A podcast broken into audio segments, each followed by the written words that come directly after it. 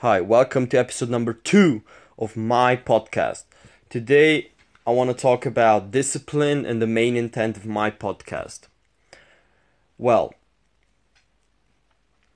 discipline. I want to, especially young millennials, be successful and understand the metrics on how to be successful in the world. How are you going to do that?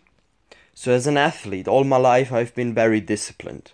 I, I always have had to be consistent in my work, in my training, and give a considerable amount of, of, of my energy and power to to training, which includes not only the physical training that you might think of, but also the mental part of it, which is ac- actually the difficult part.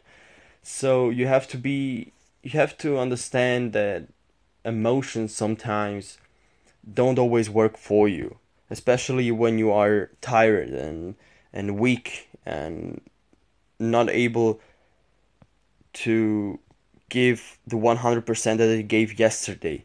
Because now you have, you have only slept 6 hours and only can give 60% of yesterday which is 100% of today. Do you know what i mean so, what I wanted to do is to help young millennials, young people who are willing to learn and grow and improve, um,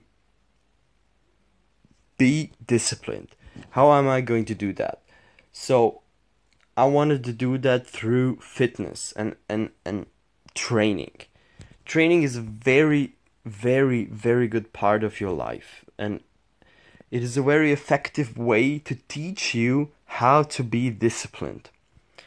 Well, if you want to have that great body, you have to stay disciplined.